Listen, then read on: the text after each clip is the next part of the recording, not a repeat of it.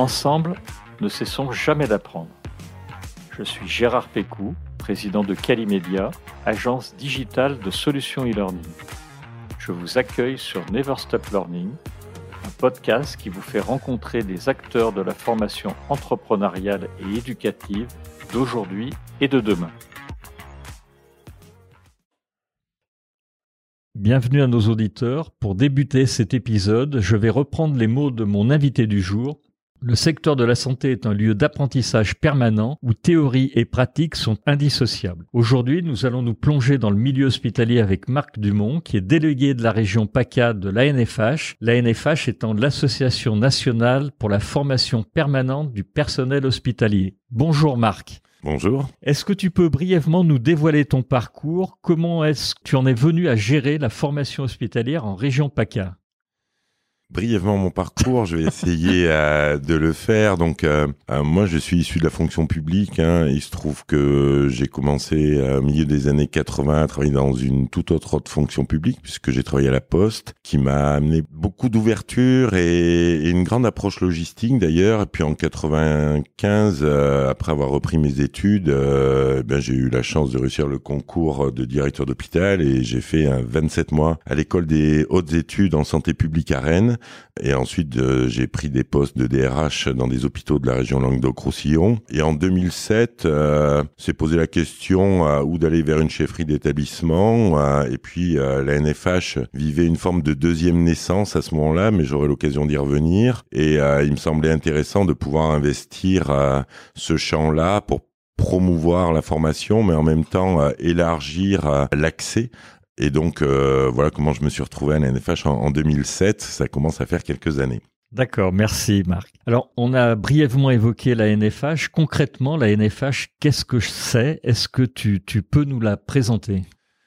Oui, alors c'est un vocable déjà compliqué à dire, que beaucoup écorchent. Donc Association nationale pour la formation permanente du personnel hospitalier. Alors c'est un cas un peu particulier puisque on est une association. En fait, euh, les lois de l'ordre 70 transcrites dans la fonction publique amènent une obligation euh, de cotisation ou en tout cas de concevoir euh, de la formation dans, dans les établissements qui relèvent de la fonction publique hospitalière.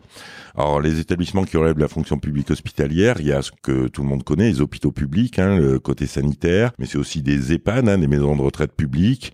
C'est aussi une petite branche du handicap, même si la grande majorité relève du secteur associatif. Et puis c'est aussi euh, quelques foyers de l'enfance, donc du secteur euh, purement social. Donc 1974, en fait, euh, et j'aime bien l'histoire, une bande de copains décide de monter une association en disant si on ne fait pas quelque chose et qu'on sanctuarise pas les fonds qui doivent être consacrés à la formation, il arrivera un jour où ces fonds, eh bien, euh, on les priorisera sur d'autres choses. Donc euh, c'est comme ça que naît la NFH.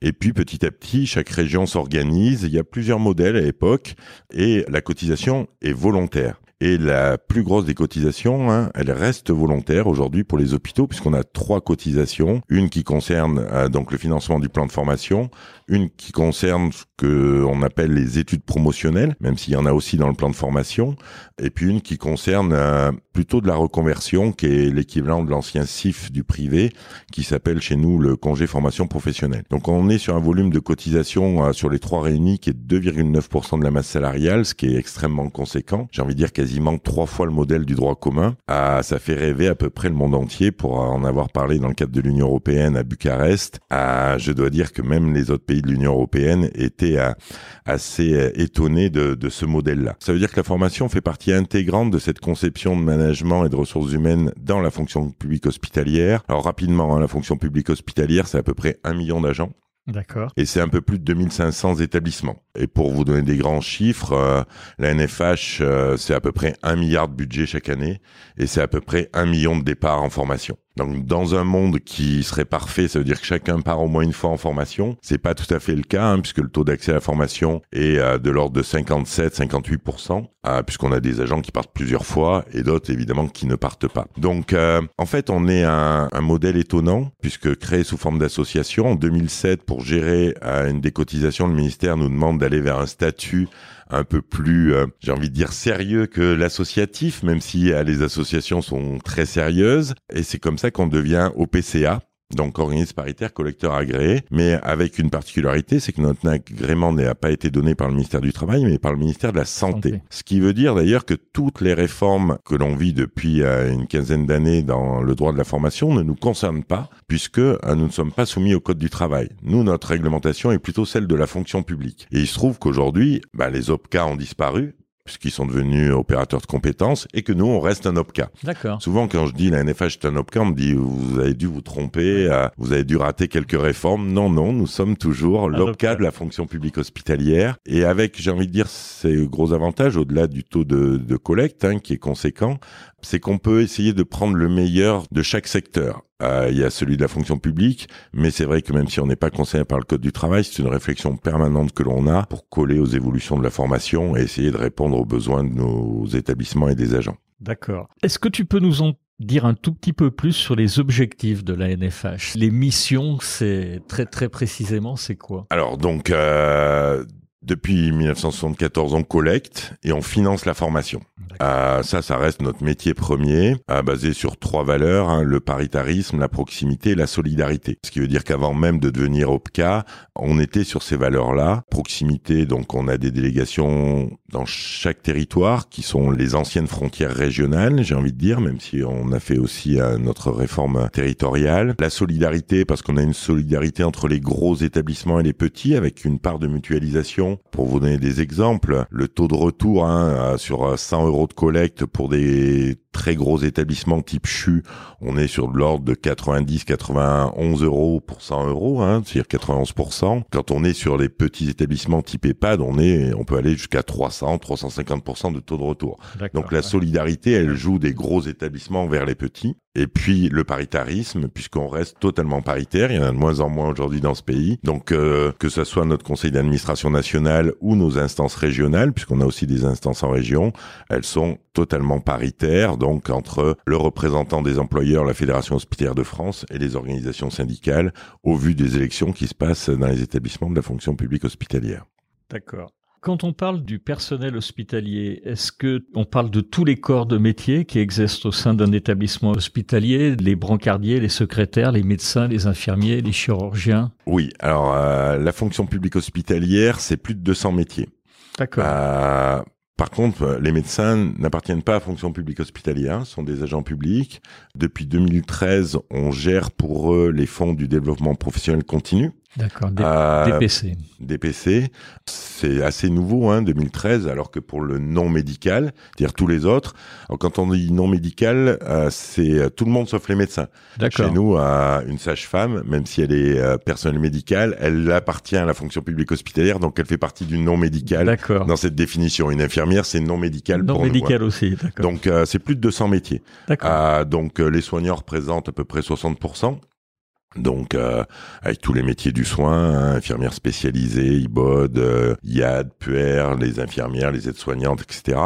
Et puis, on a tous les corps administratifs, avec à peu près tous les métiers, acheteur, gestionnaire de paye, adjoint administratif, bureau des entrées, j'en passais des meilleurs, et puis tous les métiers de la logistique, les métiers du technique et les métiers de l'informatique. Donc euh, c'est un peu plus de 200 métiers, chaque fois on a un répertoire des métiers depuis 2004 qui est fait par le ministère, hein, répertoire des métiers de la fonction publique hospitalière, ce qui veut dire un, un champ d'activité extrêmement large. L'hôpital en plus c'est historiquement un endroit où on sous-traite peu, donc euh, on a des cuisines centrales extrêmement euh, importantes, Mmh. des blanchisseries euh, centrales, on a des serruriers, on a des plombiers, on a des électriciens, mais on peut aussi euh, avoir des menuisiers, donc euh, et côté pareil des métiers très techniques, hein, radiophysiciens ou des informaticiens avec de la compétence de très très haut niveau bah souvent la taille de l'établissement fait que la sous-traitance n'a pas obligatoirement de l'intérêt. J'ai envie de dire ces 20 dernières années, à la seule quasiment obligation qui nous entraînait à, de sous-traiter, ce sont les incinérateurs,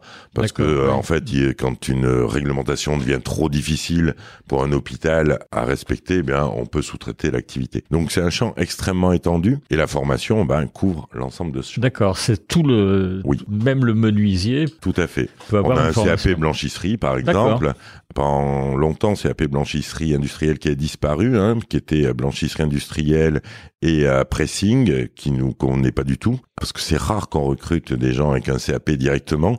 Donc, ça veut dire quasiment tous les gens qui travaillent en blanchisserie hospitalière, eh bien, passent en formation continue pour acquérir le CAP. On a beaucoup de certifiants.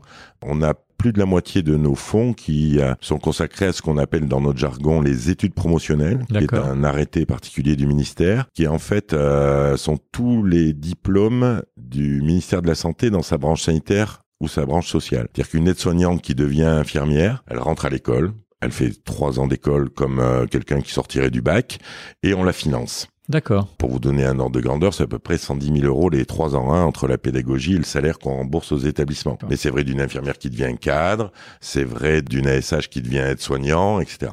Donc tous ces métiers qui, enfin ces diplômes qui relèvent du ministère de la Santé, c'est ce qu'on appelle chez nous les études promotionnelles. C'est à peu près 8000 entrées, nouvelles entrées chaque année dans les écoles, de gens qu'on finance, et c'est à peu près la moitié de nos dépenses, puisque c'est vrai que ça correspond à peu d'agents, mais c'est extrêmement cher, parce que les durées sont oui, clairement. les formations sont longues. Et, et, du coup, dans ces études promotionnelles, ça veut dire que ces infirmières, ces aides-soignantes, elles doivent un certain nombre d'années après... Doivent trois fois le temps de la durée de formation et qui est limité à cinq ans. Par exemple, euh, une aide-soignante qui rentre dans un institut de formation en soins infirmiers qui a trois ans d'études, elle devrait devoir 9 ans, trois fois la durée, mais c'est limité à 5 ans. Et au bout de 5 ans, alors elle peut partir avant, de l'hôpital. Mais dans ce cas-là, elle doit racheter la partie de formation qui manque ou la faire racheter par la clinique privée qui l'embaucherait. D'accord, j'ignorais vraiment euh, ça. Et alors, du coup, euh, avec 200 euh, métiers à former, est-ce que vous avez des axes de formation qui se dégagent?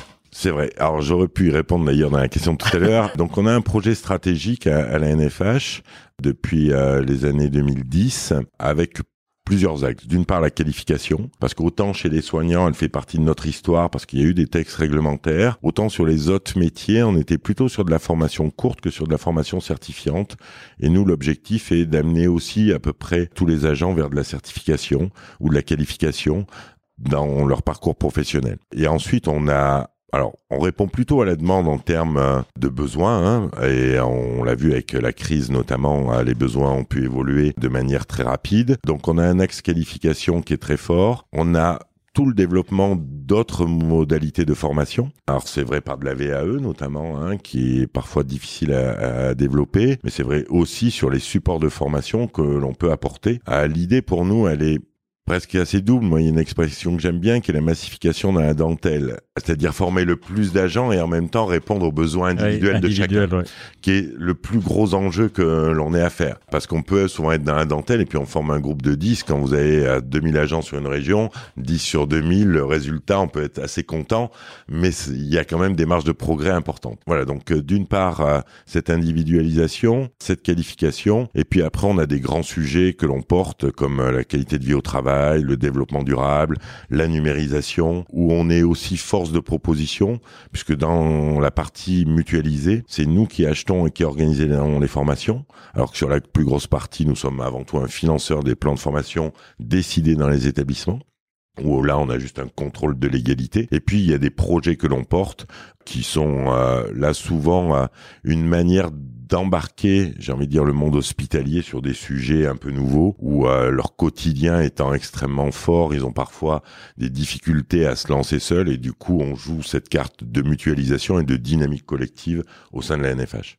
D'accord. Et alors comment le personnel finalement hospitalier, sauf effectivement les médecins comme tu l'expliquais, peuvent accéder à ces formations? C'est des formations qui sont en présentiel, en distanciel, les deux euh, Parce que c'est énorme le, nombre de personnes formées. Les médecins peuvent y accéder aujourd'hui via le DPC. Oui. Euh, DPC, programme d'action prioritaire, là qui veut dire programme sur le site de l'Agence nationale du DPC ou programme d'action non prioritaire et qui là euh, revient dans ce que j'appellerais le droit commun de l'accès à la formation. Donc en général, il y a un plan de formation au, au sein de chaque établissement qui est fait par une remontée de besoins au moment des entretiens professionnels et puis à partir de là des arbitrages institutionnels qui vont euh, décliner un plan de formation sur l'année où les agents peuvent s'inscrire alors ou en amont quand ils ont fait le recensement des besoins ou au moment où euh, les formations se mettent en place. Donc euh, on est à peu près sur des chiffres équivalents partout, c'est-à-dire il y a autant de formations que d'agents et c'est vrai dans à peu près tous les établissements. Puis nous on a un programme régional sur lequel on diffuse à travers notre site internet, à travers des catalogues, à travers un certain nombre de choses où là les agents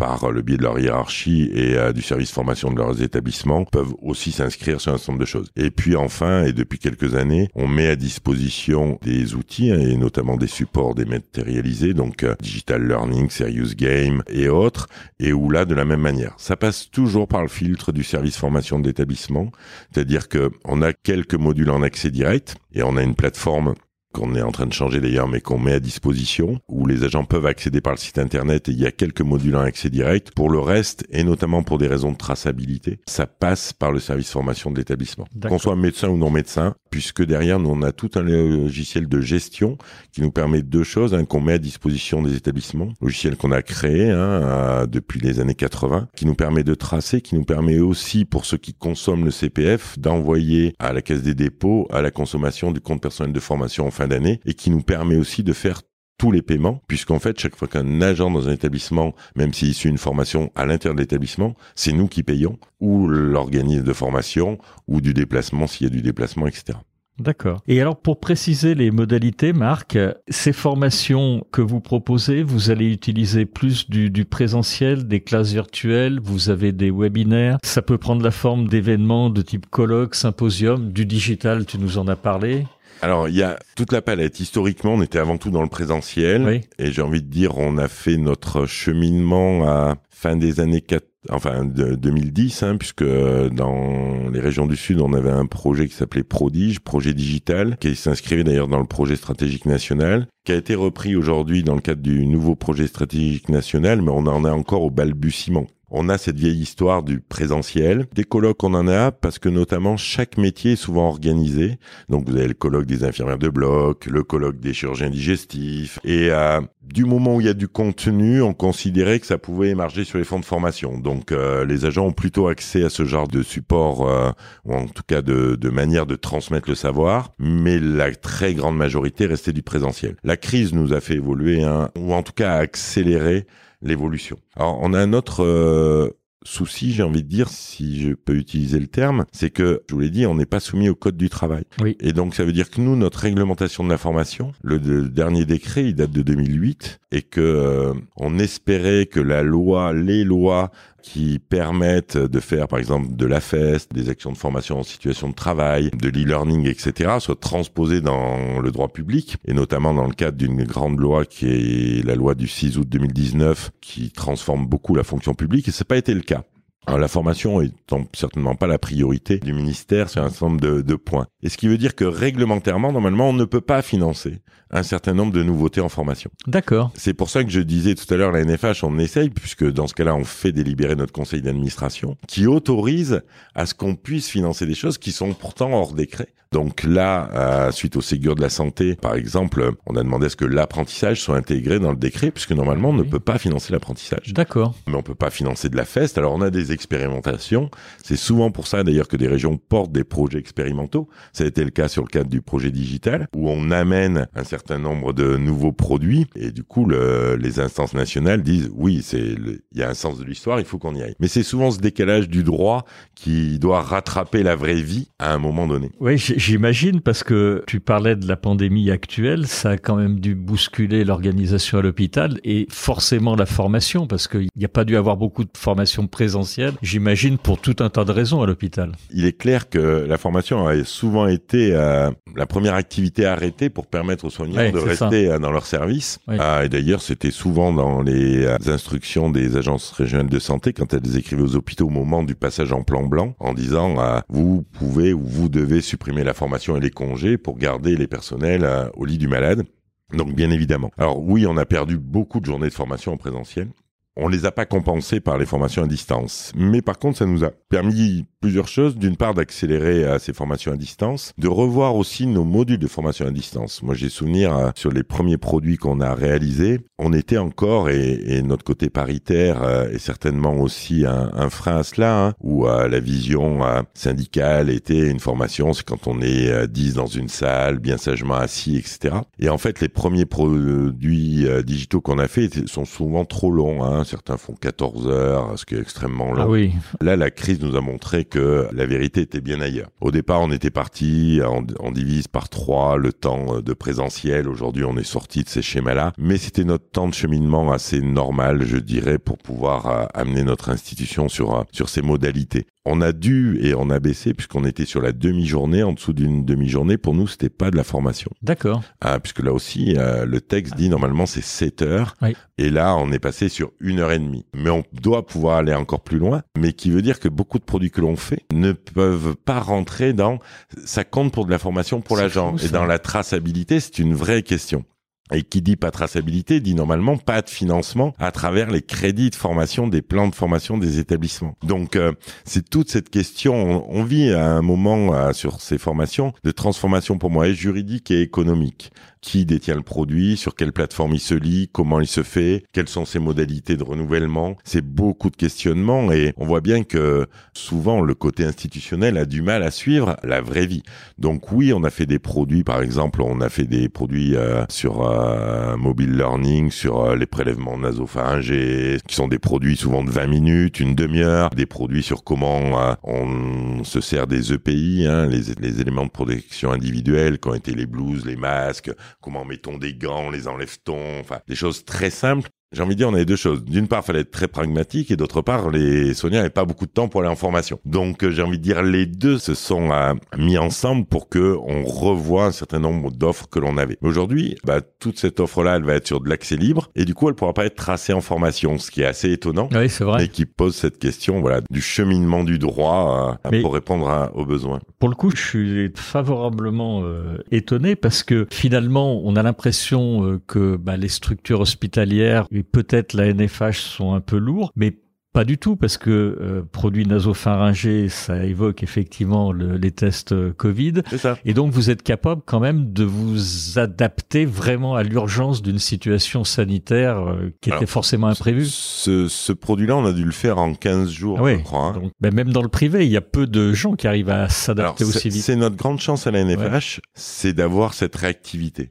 Euh, dans notre modèle économique, j'ai envie de dire, on a des choses qui passent par des arcanes, des process qui sont parfois un peu longs, hein, de remonter des besoins. De... Donc on est sur des process qui peuvent durer 9 mois, 12 mois, dans le cadre comme un peu un plan de formation dans un établissement. Et puis on a aussi dans la gestion de projet et dans ce que on appelle nous à, la NFH l'animation régionale, cette capacité à réagir très vite. Or aussi parce qu'on est assez proche, hein, on est très proche des hôpitaux bien évidemment, mais je pourrais dire la même chose des EHPAD, et on est aussi souvent assez proche de structures comme l'ARS, donc avec un travail euh, assez commun et permanent, et avec un besoin qui nous permet très vite de nous appuyer. À bah, la compétence, elle est partout à l'hôpital. Je veux dire, quand on fait ce genre de produit, on appelle un pharmacien, un biologiste, euh, et dans les 48 heures, ils sont capables de valider un produit qui a été fait. Donc, euh, on a cette chance, il faut avoir des prestataires qui répondent vite aussi, mais d'avoir aussi le savoir à proximité dans le cadre du réseau.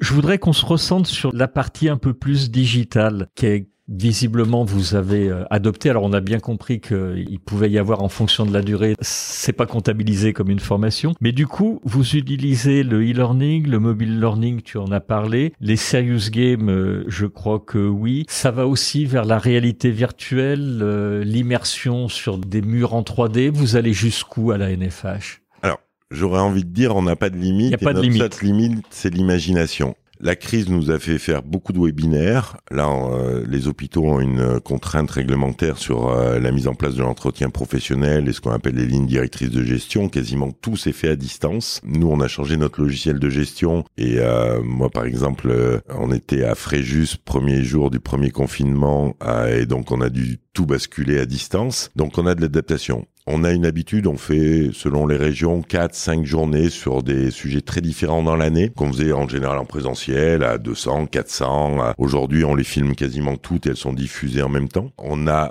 souvent changé nos modèles aussi, où on donne de la matière à des apprenants et derrière l'apprentissage avec le formateur il se fait plutôt sur des parties de débriefing et de questionnement. C'est-à-dire que je pense que toute la vision pédagogique évolue avec plus d'implication de l'agent formé et donc plus d'échanges et moins de discours descendants. Donc j'ai envie de dire, on utilise toute la palette. On finance de la simulation. Alors c'est vrai que les hôpitaux et selon les universités de médecine, certains ont des centres de simulation extrêmement à, développer. Donc euh, ça passe, c'est vrai, par du mannequin, mais ça passe aussi par de la réalité virtuelle, etc. On a un peu plus de mal à développer la réalité virtuelle un peu partout, parce que ça veut dire mettre à disposition des, lunettes, des lunettes, des casques, et avoir euh, au moins des salles dédiées. Et le matériel ou la diffusion du matériel, je sais que nous, par exemple, dans le premier projet, on mettait à disposition des tablettes dans les établissements. D'accord. Parce qu'ils ont peu de matériel pour cela. À l'hôpital, c'est un peu étonnant. C'est de l'hypertechnologie et il y a des endroits qui sont extrêmement en avance et en même temps parfois en termes de matériel mais en même temps de sécurité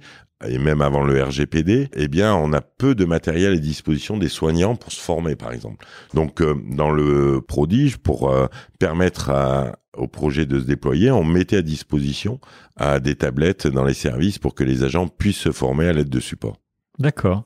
Et du coup, comment euh, tu vois l'avenir de la formation dans le milieu hospitalier? On va continuer euh, après la pandémie à faire, à continuer à faire du digital, ou alors il y aura euh, un peu plus de présentiel, de reprise de présentiel, ou alors ça sera de l'hybridation, c'est-à-dire un mixte qu'on appelle aussi blended learning, toujours plus d'innovation. Comment tu vois ça? Moi, je pense qu'on a une accélération et que la crise a permis d'accélérer cette disruption, je dirais, de la formation on aura toujours du présentiel, on a besoin, il y a de l'échange. Mais bizarrement, les premières critiques qu'on avait nous quand on a fait les premiers serious games, c'était euh, oui, on va vers de l'individuel, il y aura plus d'échange, c'est insupportable, etc. Et étonnamment, l'utilisation de ces outils génère plus de contact et d'échange dans les équipes que quand ils partaient en formation en présentiel. Et comment tu l'expliques ça? Parce que souvent en présentiel, c'est rare qu'on puisse mettre toute une équipe soignante dans le même groupe. Oui, Donc vrai. on a un ou deux agents qui partent chacun leur tour et quand ils reviennent, il se passe pas grand-chose. Alors que là quand ils jouent, ils peuvent jouer à des temps différents et quand ils reviennent en salle de repos, en salle de soins, ils en parlent. Ils en parlent et à partir de là, ça génère une discussion et ça peut même générer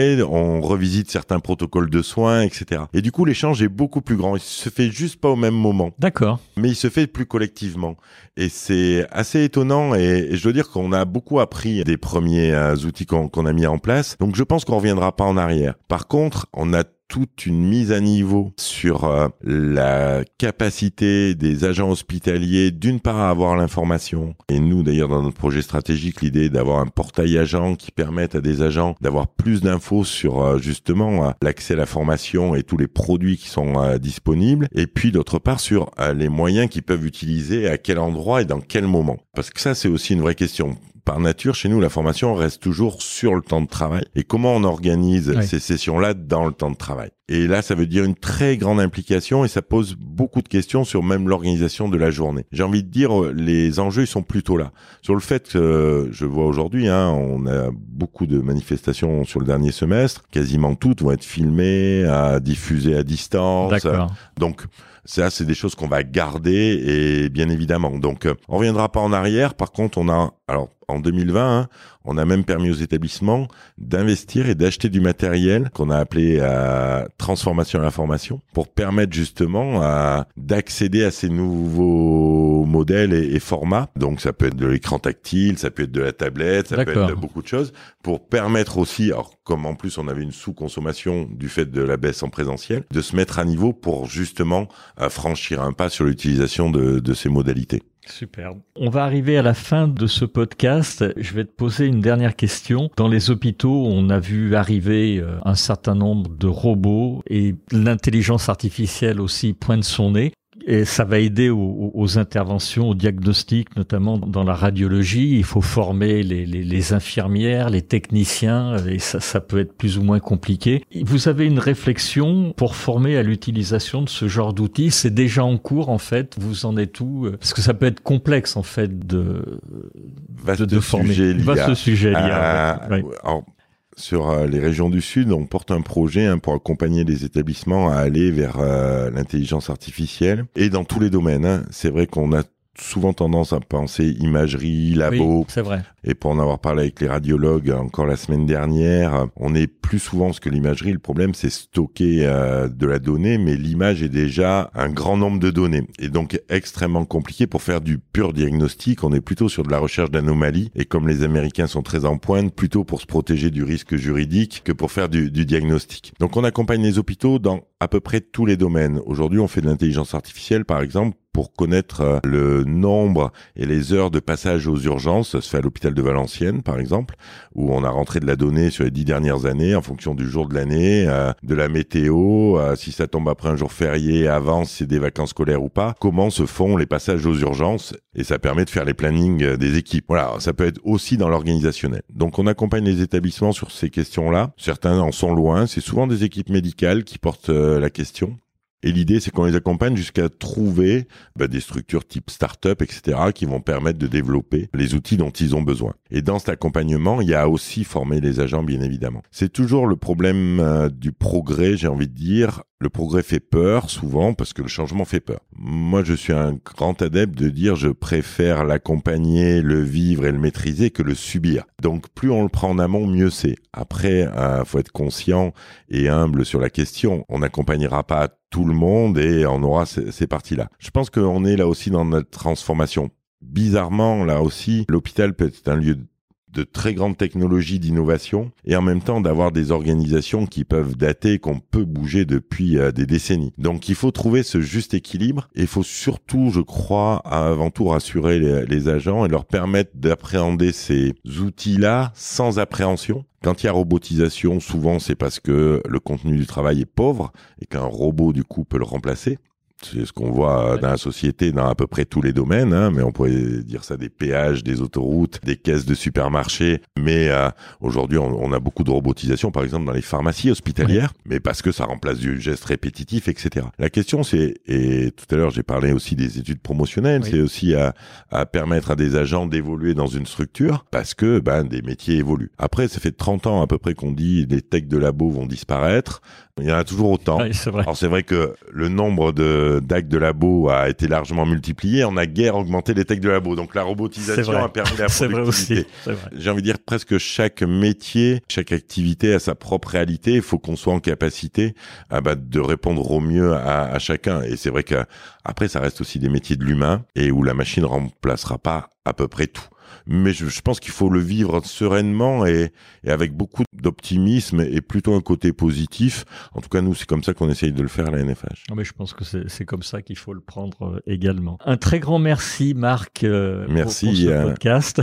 Merci à toi. merci de nous avoir transmis toutes ces informations sur la NFH, qui est une structure qu'on connaît vraiment mieux grâce à toi. Tu nous as donné une vision vraiment positive et innovante de la formation publique hospitalière que même moi, j'imaginais pas et pourtant je connais bien le milieu hospitalier. Et puis merci bien sûr à tous nos auditeurs de nous avoir suivis jusqu'au bout de ce podcast. Merci encore Marc. Merci à tous.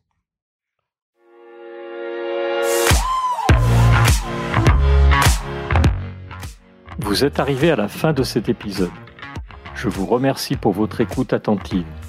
Si l'épisode vous a plu, partagez-le auprès de votre entourage et donnez-lui une bonne note suivie d'un commentaire sympathique pour nous aider à grimper dans les classements. Je suis Gérard Pécou, président de Calimedia. Si vous cherchez une solution e-learning, rendez-vous sur calimedia.fr. Notre équipe vous accompagnera avec un très grand plaisir. Nous nous retrouverons dans le prochain épisode de Never Stop Learning pour qu'ensemble, nous ne cessions jamais d'apprendre.